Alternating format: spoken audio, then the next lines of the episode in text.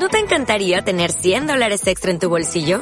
Haz que un experto bilingüe de TurboTax declare tus impuestos para el 31 de marzo y obtén 100 dólares de vuelta al instante.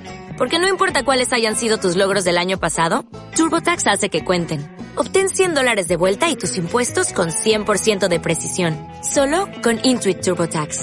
Debes declarar para el 31 de marzo. Crédito solo aplicable al costo de la presentación federal con TurboTax Full Service. Oferta sujeta a cambios o cancelación en cualquier momento.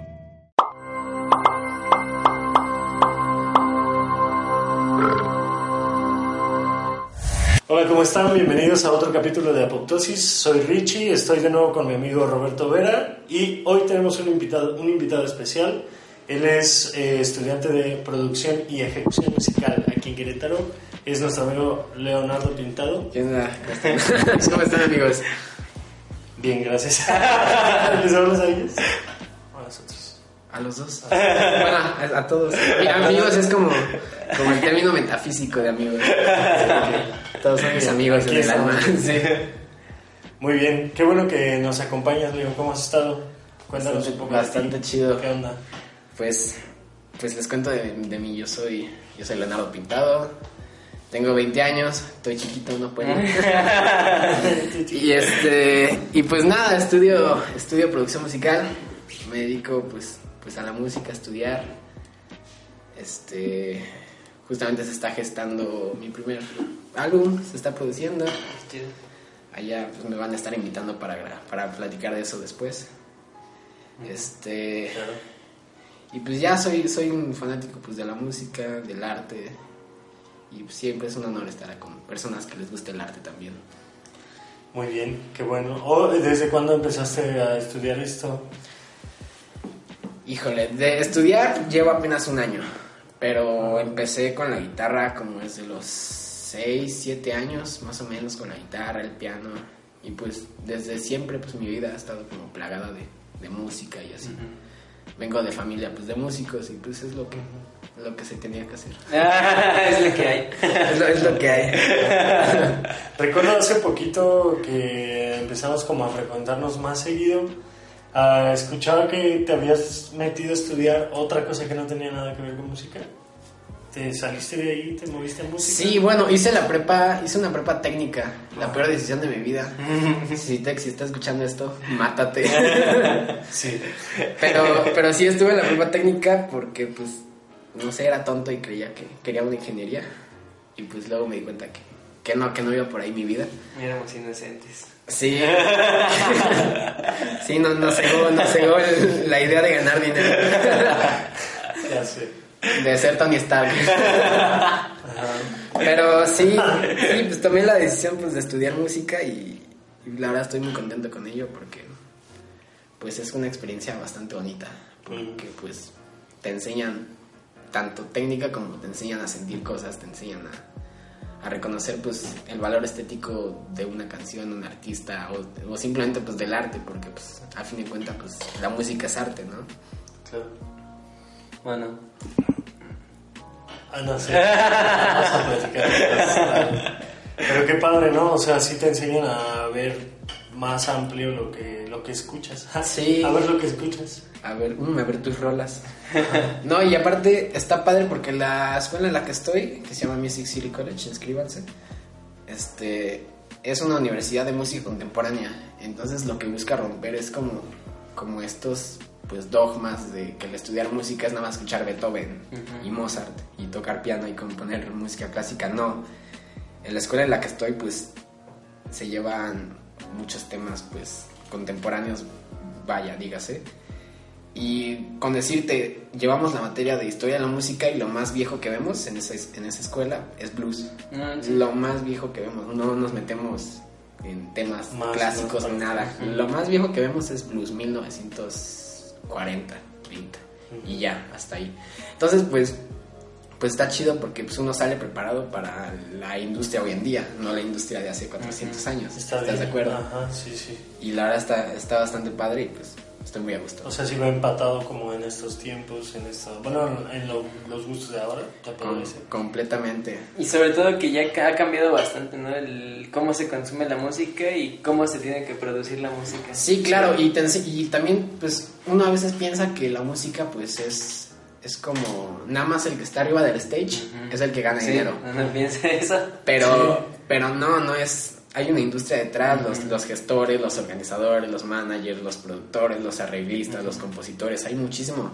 Y pues el chiste es como salir preparado para todas esas áreas para pues, que no una pegue y ya. en una Sí, la haces. como siempre digo de que la música no tiene a veces mucha diferencia con una empresa. No, para nada. Porque pues es eso. Sí, tienes es- marketing, tienes diseño, tienes un chingo de merch, de ventas, un buen de personas para un puesto en específico, para Sí. que todo surja chido. Sí, pues es un mercado. Sí, pues es una una industria. empresa. ajá. Una industria muy vil y fea, pero. Sí, Muy en algunos casos sí. Y por ejemplo, bueno, para la gente que no sepa, ¿qué, qué podrías decirnos tú con lo poco mucho que llevas de experiencia en tu escuela? ¿Qué es la producción musical? musical? Mm, La producción musical ¿Qué papel desempeña ese, ese rol? ¿O qué, bueno, qué rol desempeña? Pues un productor musical se encarga de muchas cosas. Un productor musical es el que está detrás de un artista exitoso. Es el que se encarga no, no solo como de grabar y picarle y, y picarle en grabar y picarle en detener y subir la canción. esto no. me gusta, esto no. ajá. Ajá, es el que se encarga pues de pues de saber qué onda con el business, con quién trabajar, con quién no trabajar, cómo se hacen las cosas, qué le puedes meter a una canción para enriquecerla, qué, qué es lo que gusta, qué es lo que no gusta, qué elementos está pegando, qué no. sobra.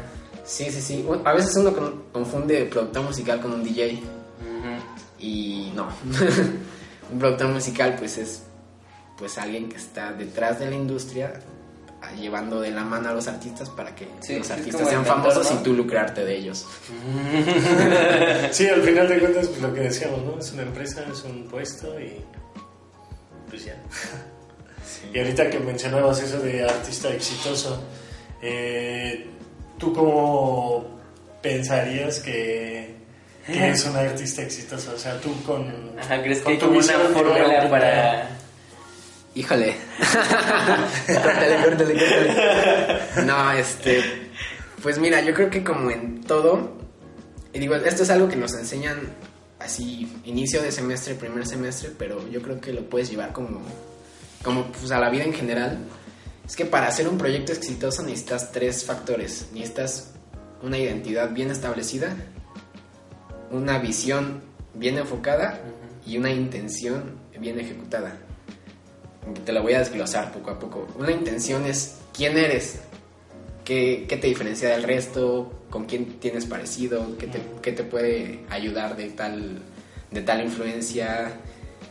Y básicamente una, una intención fuerte, una intención definida es lo que hace que pues, el público empatice Sí, contigo. se identifique. Sí, porque, pues, digo, yo creo que pues, pueden pensar en sus artistas favoritos y cuando piensan en la identidad que tienen esos artistas favoritos, luego, luego la captan. No, pues que tal es así y así y así y tal es así y así. Entonces, pues uno tiene que tener una identidad bien definida porque, pues para, para, para hacer, bueno, para, para hacer lo que quieres, pues tienes que saber qué es lo que quieres. Luego necesitas una intención pues bien enfocada. O sea, una- la intención y la visión van de la mano porque la visión es a dónde quieres llegar y la intención es qué vas a hacer Para, para llegar a esa visión. Y Yo creo que eso se puede, se puede aplicar pues a todos los factores de la vida, ¿no? Sí, si sí. estás haciendo una Sí. empresa, un proyecto, si estás en la escuela, freelanceando. los freelancers, pues sí tienes que tener bien definido tu IBIC, tu identidad, visión, intención. Ajá. Y, y sí, yo creo que lo que hace un artista, pues no, no, no bueno, porque pues digo, si quieren vamos más allá al rato, pero no, no existen malos artistas y buenos artistas. Ajá. Pero lo que puede que marque la diferencia entre un artista que es exitoso y uno que no, pues es que tiene bien definido su, su Su intención, su visión y su Y su identidad. El IBI, el famoso Y sí, claro, o sea, desde que tengo memoria, o sea, los, los- la gente que yo he escuchado, o los artistas que yo he escuchado, tienen una... O sea, a lo mejor yo, lo que decías, ¿no? Me checo su identidad, o sea, como que... No sé, por ejemplo, hoy en día Bad Bunny, güey, o sea, lo identifico por... Sí, por... por Por la concha en la es- cabeza. por el pinche triángulo. Pero está, está muy interesante esa parte, sí, muy real. Sí, pues es con lo principal que te identificas, ¿no? Como... Es que hace- es algo que hace que resalte su arte. Exacto. Ajá, hace Es que marca. resalte de todo el resto de, de propuestas que hay, porque también ahorita ya hay bastantes propuestas que muchas se quedan en el olvido. Porque muchas no, No, o sea, a es veces- igual. Ajá. O sea, como que les falta esa, ese último que es identidad y, te- bueno, siento yo que cometen el pecado, bueno, el error de que suena igual a otra. Que dices, ah, esto ya lo escuché en la... Sí, y digo, a veces no es, no es malo igualar, pero, pero yo creo que aunque trates de igualar algo, pues sí tienes que imprimirle como tu marca, ¿no? Sí. Para que digan, ah, esto suena a tal, ah, esto se parece a tal. Y pues a partir de ahí, pues seguirte pues con lo que quieras hacer. Y es que vale, también ya está bien cabrón hacer algo completamente nuevo, ¿no? Yo me imagino. O sea, es muy difícil. Porque Ya. al final del día va a haber algo que empate con algo, ya sea por tus influencias que traes, Ujú. o pues por la gran oferta que haya en el mercado. De cualquier cosa, en Pues no creo fotografía, tanto. video. Creo que ahí, bueno, ahí yo mi punto es que, bueno, ya una vez que tú tienes algo, ¿no? Que es como de, esto es lo que quiero sacar al mercado, o sea, ya ahí lo único sería como definir, o perdón, decidir ya hacerlo, ¿no? Como ya venderlo, digamos. O sea, por lo que comentabas de que es difícil como sacar algo nuevo.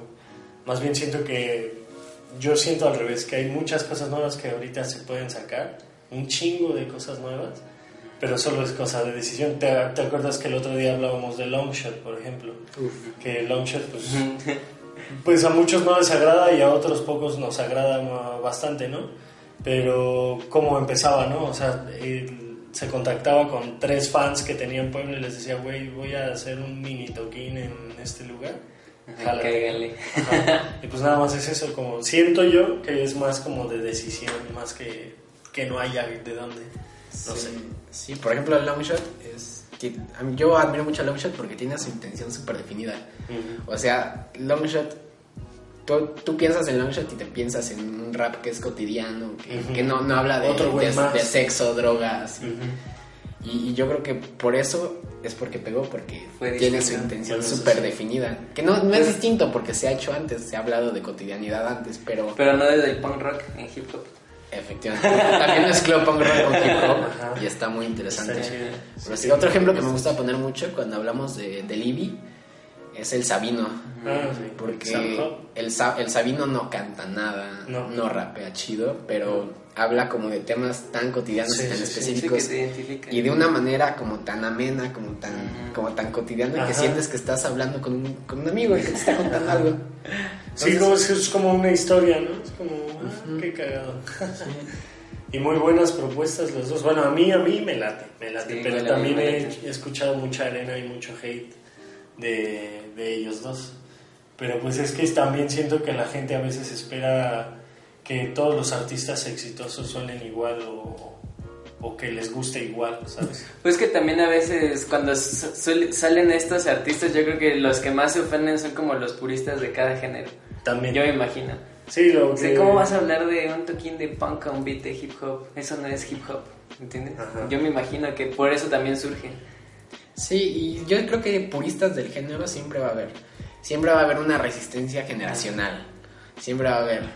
Pues el, el famoso tú que vas a saber de rock, chamaco. Porque pues ¿Tú qué vas a saber de música? tú que vas a saber de rock, chamaco pendejo. No, yo creo que siempre va a haber una resistencia. O sea, siempre, siempre que se va a innovar, va a haber gente Ajá. pues que no le guste y que sí le guste. Ujú. Y luego la gente a la que sí le guste va a ser mayor y la gente a la que no le guste pues va a decir, ok, esto es lo que está funcionando, vamos a lucrar con esto. Exacto. Lo que pasó con el reggaetón. Ajá, y a- exacto, ha pasado pues, Luis Fonsi, Rake, todos han hecho una canción pop, eh, reggaetón pop. Sí, pues Claro. como ya mencionamos en varios capítulos de que el reggaetón evolucionó bien cabrón.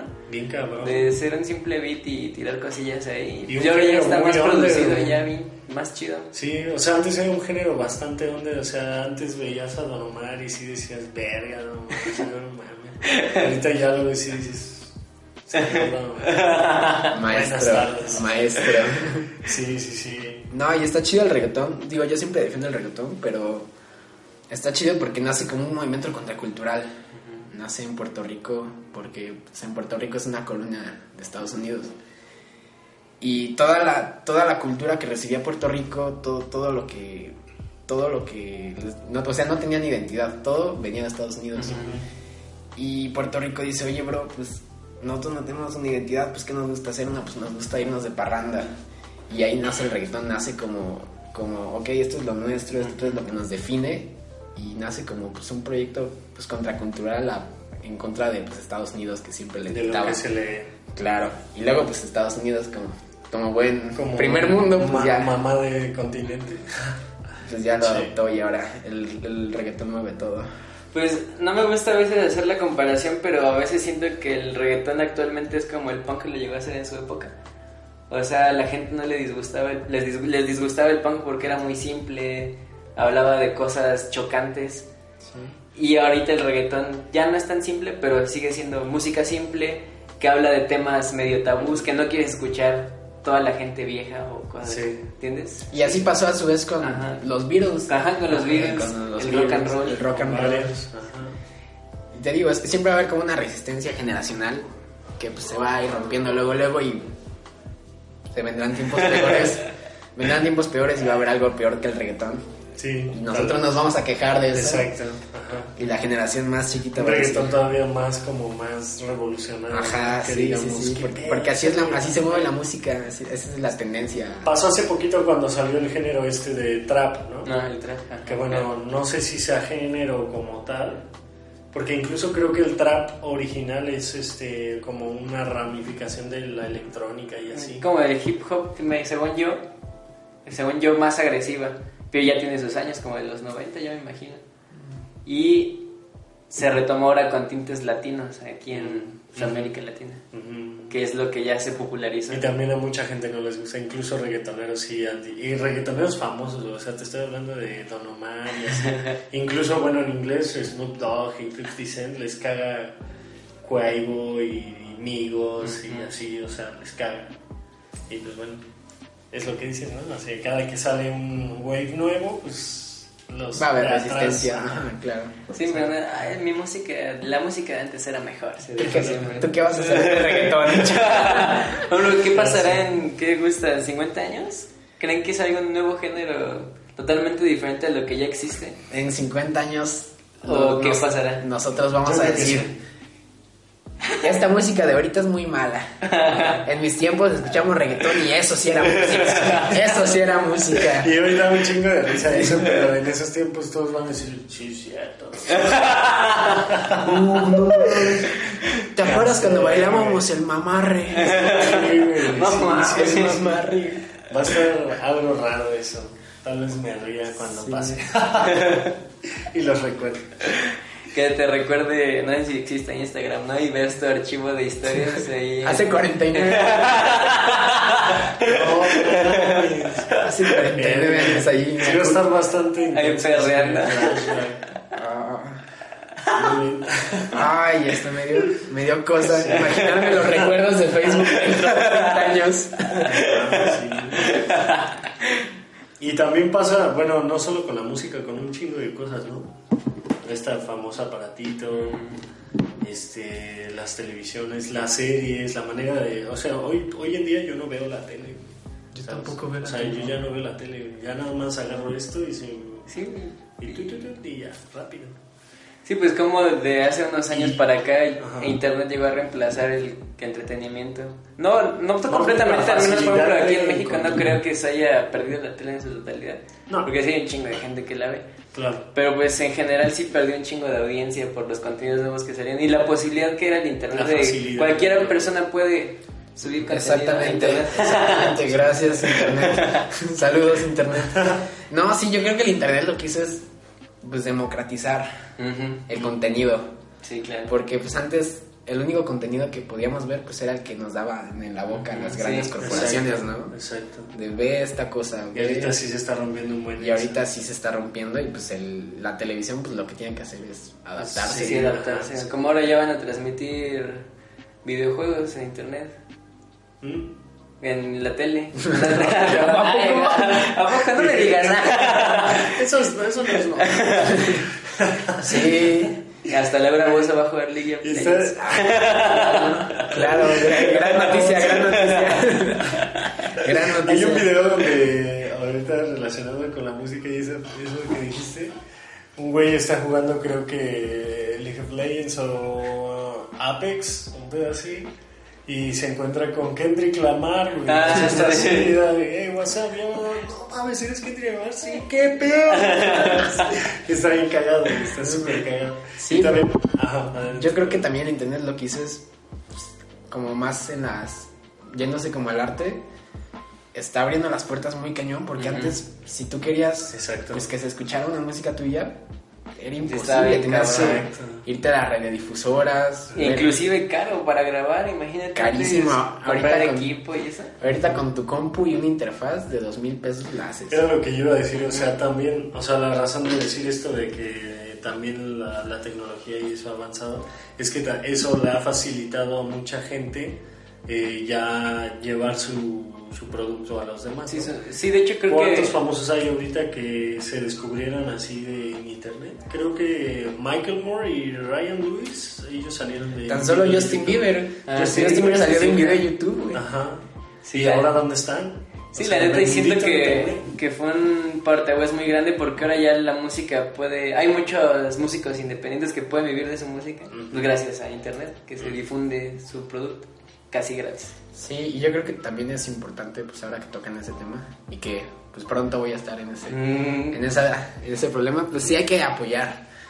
Hay que Sí, apoyar el arte local, hay que apoyar pues los proyectos porque digo, yo creo que como ya no, ya no existen las televisoras, ya no existen pues, los medios. Sí, ya no es como Luis Miguel eh, llegando de niño así de, "Hola, Ajá. soy Luis Miguel. ya no. Sí, entonces yo creo que también es importante eso.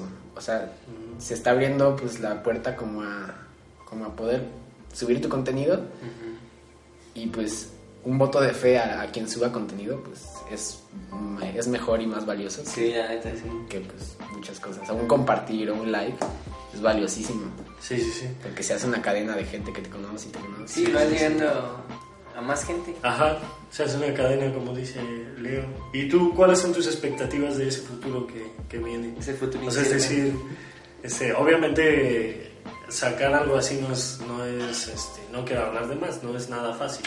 Pero, eh, saltándonos todo lo normal que siente una persona cuando saca algo, o sea, de que me da miedo que no funcione, etcétera, etcétera, ¿cuáles son tus expectativas de personales? Así como que espero que funcione. pero no es- No, pues yo creo que, que más difícil que, que hacerlo es animarse a hacerlo. Ok. No sé si lo han experimentado, seguramente con apoptosis y con todo esto que están viviendo. Yo creo que a veces es más difícil atreverse a iniciar que hacerlo. Exacto. Sí. Sí. La patada Justo inicial es la más difícil. Sí. La patada inicial es la difícil. Sí. Y ya después, pues vas. Yo creo que primero, la primera regla para hacer algo de ese tipo es hacerlo porque te gusta. Porque si lo haces desde el inicio con la mentalidad de quiero ser famoso y quiero tener dinero, No. no lo vas Sí, a hacer. no. Porque esa va a ser tu, ese va a ser tu motor.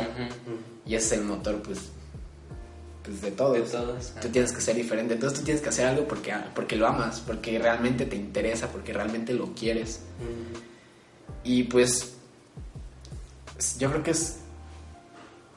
No es tanto suerte porque pues, para eso uno se prepara, para eso uno le echa ganas, para eso uno, pues, Le dedica tiempo. le dedica tiempo. También dinero, hay que dedicar Sí, dinero. sí.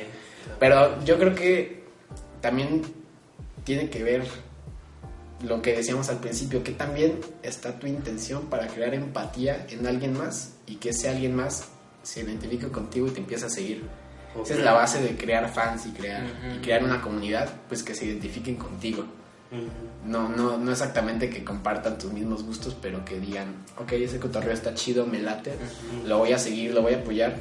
Y también hay muchos proyectos que, que uno, aunque no les guste, dices, ok, eso, eso no me late tanto, pero los voy a apoyar bien chido. Y ya con eso, pues seguir. Pero sí, yo creo que la patada inicial es la Sí, difícil. la más cabrón. Todas las dudas, ¿no? Que vienen detrás de esa primer Sí. salto de fe al vacío. Para Altair. Y así caes en...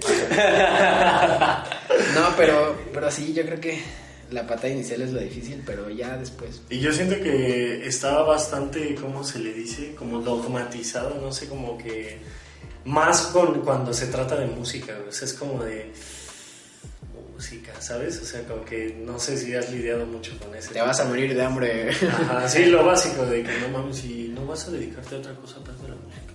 Sí, ándale. Entonces sí, sí debe ser bastante complicado. Pues mira, yo creo que el problema con la música como la percibe la sociedad, como para dedicarse a ello, es que ¿cuántos músicos hay que creen que por saberse el lamento boliviano en la guitarra, pues ya la hacen? Entonces, pues uno cuando piensa en un músico, pues piensa en ese, en ese tipo de música, ¿no? No piensa en un músico que se preparó, que piensa en lamento boliviano y Sí, de música sí. ligera. Y digo, está bien, Ajá, pero pues pero pues no es todo, ¿no? no, no les todo. Sí, así como, así como hay, como hay gente a la que le gusta dibujar, pero pues no les, pero pues, pues ya, ya, ya hay gente a la que, le- que lo hace por hobby, pero termina haciendo su carrera y Ujú. puede pasar. Sí. Puede pasar que alguien no esté preparado, pues que, que Y por le lo dé. ajá, y le dé y le vaya bien. Pero yo creo que por eso uno se prepara, por eso un- es un diseñador gráfico estudia, por eso. Ujú. Porque pues tiene, uno tiene que prepararse. Y pues digo, ya si uno se prepara y pues no, no jala, pues ya ni modo. Ya, Pues de Uber.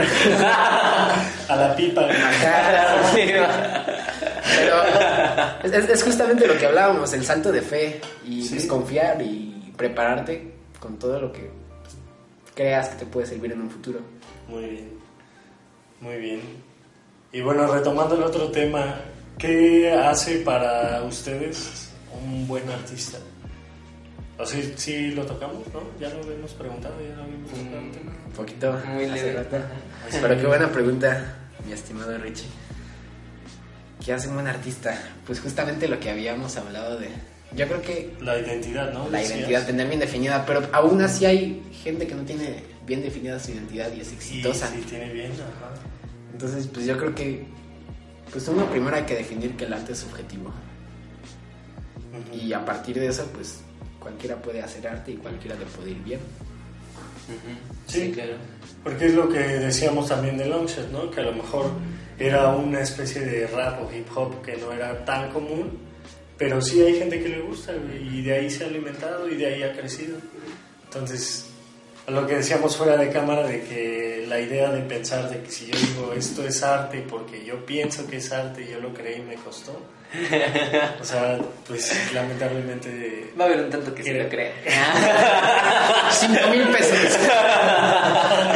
lamentablemente creo que sí es real. No, yo, O sea, no sé. Y si hacemos como, como la comparación entre el arte moderno y el arte pictórico, que es justamente algo que tocamos tantito fuera de cámaras, el arte contemporáneo moderno nace como una democratización del arte. No sabían, pero antes el arte, estamos hablando de 1600, 1700, el arte era un arte genial. Eso significa que solo si eres genio Ujú. puedes hacer arte. Ujú. Y solo si dominas tantas ramas del saber, puedes hacer arte. Oh, Se habla de Leonardo da Vinci, pues él era un genio. Y, pues, era un crack, hijo de puta. y, pues, él- ese era como el, el estándar para ser artista, para ser arte, ser Sí, sí, un- alguien como, como Leonardo da Vinci que domina todo. sí. Entonces, pues llega, pasan los años y ve el, el arte pues, se mantuvo meramente pictórico, meramente basado en la técnica, en que si tú pintabas chido, pues iba a pegar tu arte y si no pintabas chido, pues, pues mejor estudias psicología o Sí, algo así, claro. ¿no? Y entonces el arte contemporáneo llega para romper justamente esos dogmas del arte genial. Llega para, para decirte, ok, si tú no pintas chido, no te preocupes, igual puedes hacer arte. Si tú no, no le haces tanto eso, pero le echas ganas, puedes hacer arte. Entonces, Ok. Digo, Muy puede, puede, puede que se haya desviado un poco. Sí, bastante, yo Sí creo. se, sí se tergiversó bastante. Pero, pero de hecho es lo que yo defino mucho el arte contemporáneo porque si no hubiera habido ese movimiento como de, No de ruptura del arte genial, no podríamos agarrar una guitarra y, y aprenderte cuatro acordes. Y es que, por otra parte, también está cool eso porque imagínate que alguien tenga muchas ideas en su cabeza, pero que como nunca estudió cómo pintar, no puede plasmarlas. O porque le dijeron que tenías que estudiar eso, pues ya dije, ay, bueno, ya. Claro, y, ahora el, el arte es meramente conceptual, meramente, meramente, el arte está aquí en la cabeza, no es en tus manos, no es en tu ejecución. Ni siquiera, ajá, ni siquiera en lo que hiciste, ¿no? No, para nada. como- Y entonces, pues eso está padre porque es, estamos hablando ya de un arte, pues, no tan, tan técnica, pero sí, pues, intelectual. Se podría decir que también en el arte, de- bueno, hablando de pintura o, o alguna escultura, etcétera, también hay que plasmar una identidad, ¿no? O sea, Claro, completamente. Y de hecho, yo tengo varios amigos artistas contemporáneos y, y an- antes yo sí pensaba eso, yo sí era esos que pensaba de, no, pues yo puedo hacer eso. O sea, ni estudiarte, yo puedo agarrar, ya puedo agarrar una hoja, hacer tres Ajá. líneas y venderlo por Eh, 10, 17 mil pesos. Sí, o sea, güey, ya sabe, a mí me sale mejor. Ajá. No, pero realmente es algo que aprendí hace poco, pero las exposiciones que están en los museos de arte contemporáneo son de gente que realmente estudió arte. O sea, no es de, de un amateur que, que hizo siete líneas, Que se pro... ajá, que, que orinó en un papel y, y luego lo secó y, eso lo vendió por 14 mil pesos. No, realmente es alguien que estudió arte y alguien que se preparó. Ajá. Entonces, pues yo creo que, o sea, sí está ya más democratizada porque, pues, tú puedes hacer arte, tú puedes hacer lo que quieras, pero sí necesitas preparación. Ujú. Y, y es como con todo, pues, necesitas preparación, necesitas saber para poder desempeñar algo bien. ¿Qué opinas de Zona Maco? Buenísimo. ¿Sí? Sí, sí me late. Sí, ¿A usted Ay, late? qué chido. Nunca he ido, lo he visto solo con, con Richo Farrell. Espero que estés viendo este video. Pero en uno de sus capítulos va a Sonamaco, a Ñam Ñam Extravaganza. Este, bastante interesante. No sé, o sea, eh, solo pasa como dos, tres este, em, obras. Pero sí me gustaría ir, me gustaría ir. Pero hay un como un mame muy cabrón de Sonamaco de que pues está como muy, o sea, la gente que no sabe de arte ha hecho memes de eso, así de que no mames, esto sonamaco, güey, ¿no? Entonces está cagado. No, y, y aparte está bien chido, no sé si lo han dicho, pero vayan con los compas a un museo de arte contemporáneo. Tengo y, y- muchas ganas Y se de ponen a vivir esa debrayar así como, bro, ¿qué te dice eso? Y tú, y tú así como, tú sin saber nada de arte le dices, no, pues esto, esto simboliza la globalización que vivimos últimamente en el mundo moderno. Y te pones a debrayar y, y eso está padre porque ya no necesitas saber contemplar pictóricamente una obra para poder, pues, apreciarla. Ya es lo que te dice y lo que, y lo que, Lo que entiendes. lo, lo que te habla. Y ahorita justo ah, antes de empezar hablábamos de Abelina Lesper, ¿no? Abelina, el, el video donde se hace famosa están precisamente creo que es en Sonamaco en algún museo de allá de, la Ciudad de México. Una chava puso cubetas de diferente color, cubetas de agua, y así, o sea, literalmente das de cuenta que todo esto está vacío, pero en el piso hay cubetas de diferente color con agua. Y entonces Abelina después decía, este, entrevista a la chava y le dice, a ver, explícame tu obra. Y le dice, no, pues estas cubetas expresan la falta de agua que ha habido última, así de manera muy general, no es textualmente lo que dijo, pero simplemente esas cubetas expresan la limitación de agua que este- hemos estado viviendo acá en la Ciudad de México y son de diferente color porque cada una representa una Una delegación. delegación distinta, así, ¿no? Y Avelina se queda así como, ok. Y pasa un, un chavo y le dijo, oye, es que es difícil de entender, o sea, está chido, pero es difícil de comprenderlo a primero, o sea, si no te lo pregunto yo no lo entiendo. Entonces, sí está cabrón como plasmar. Y que se entienda tu idea. Exacto, cabrón. O sea, con lo que tienes aquí, pum, ponerlo ahí.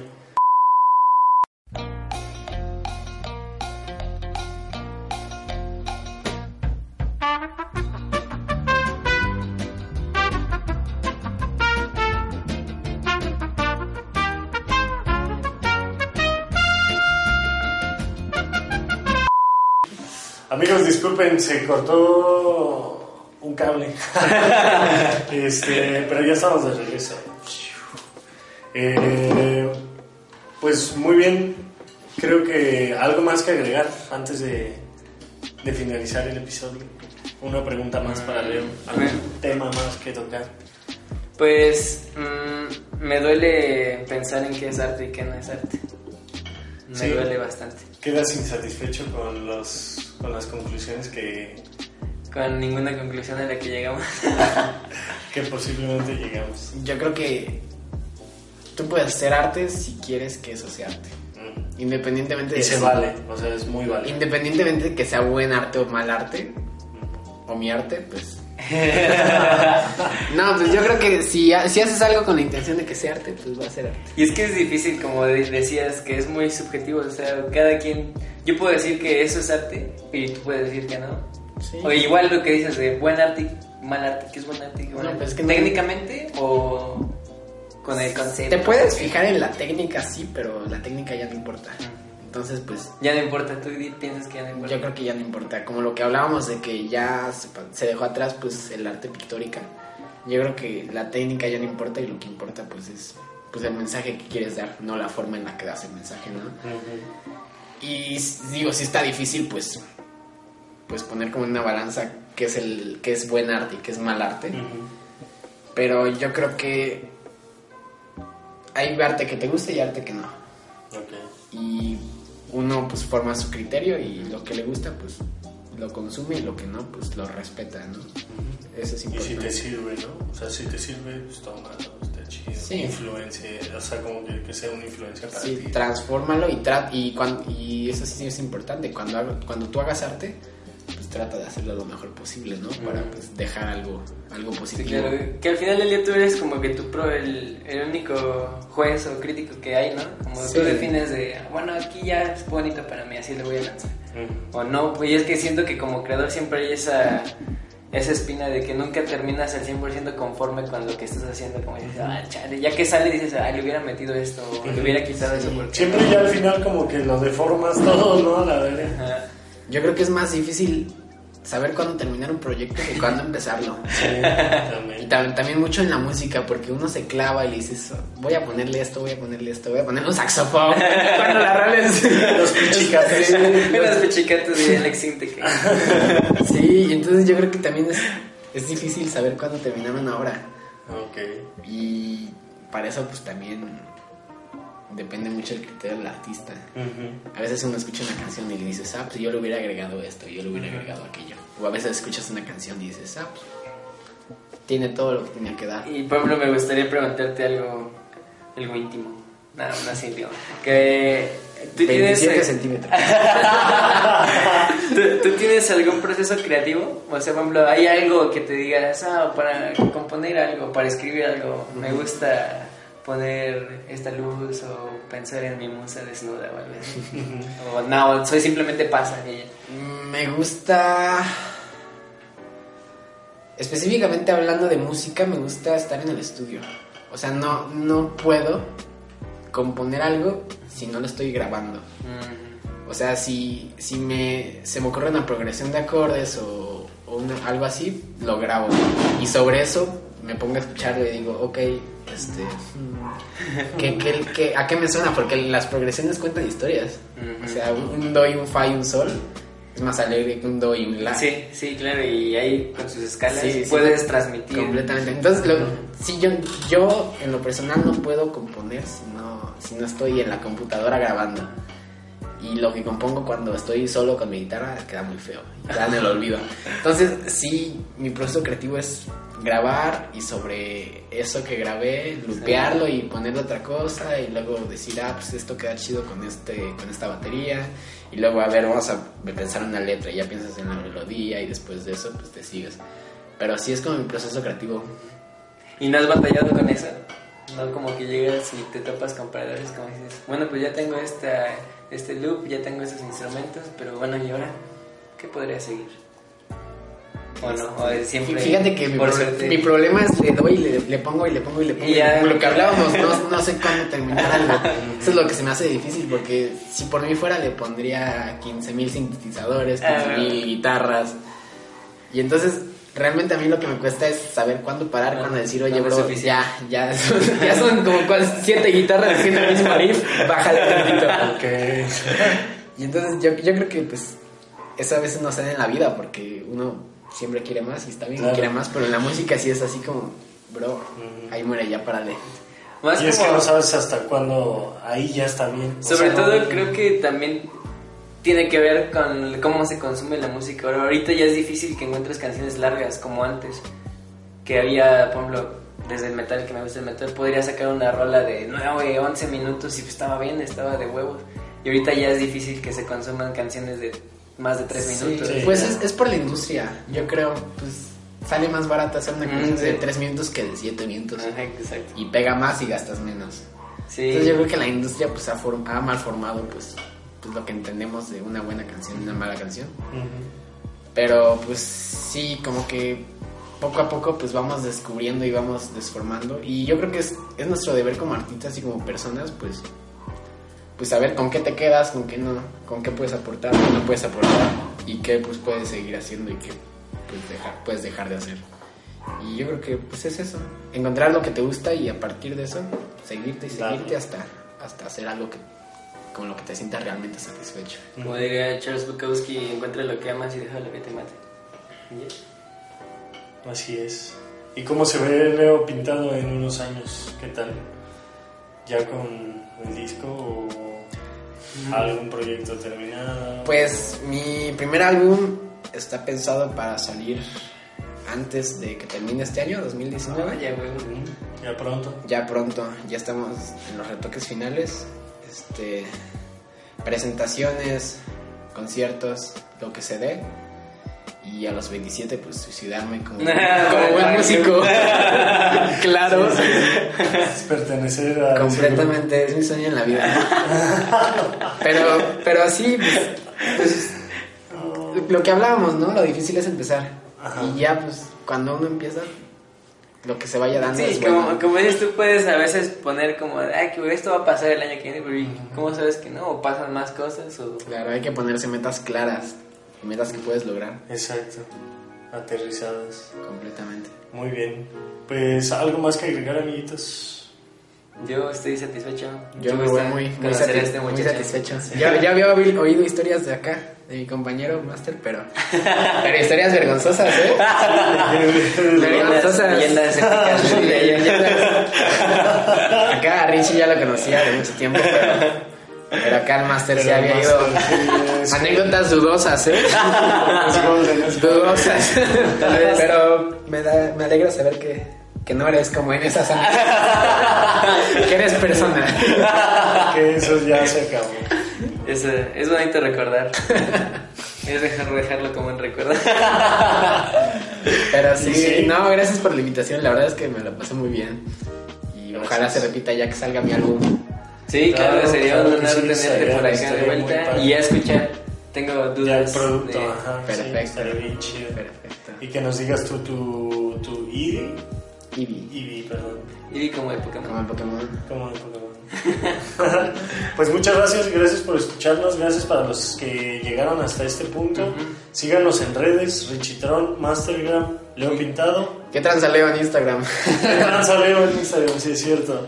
Muchas gracias, cuídense, bye. Nos vemos amigos. Bye.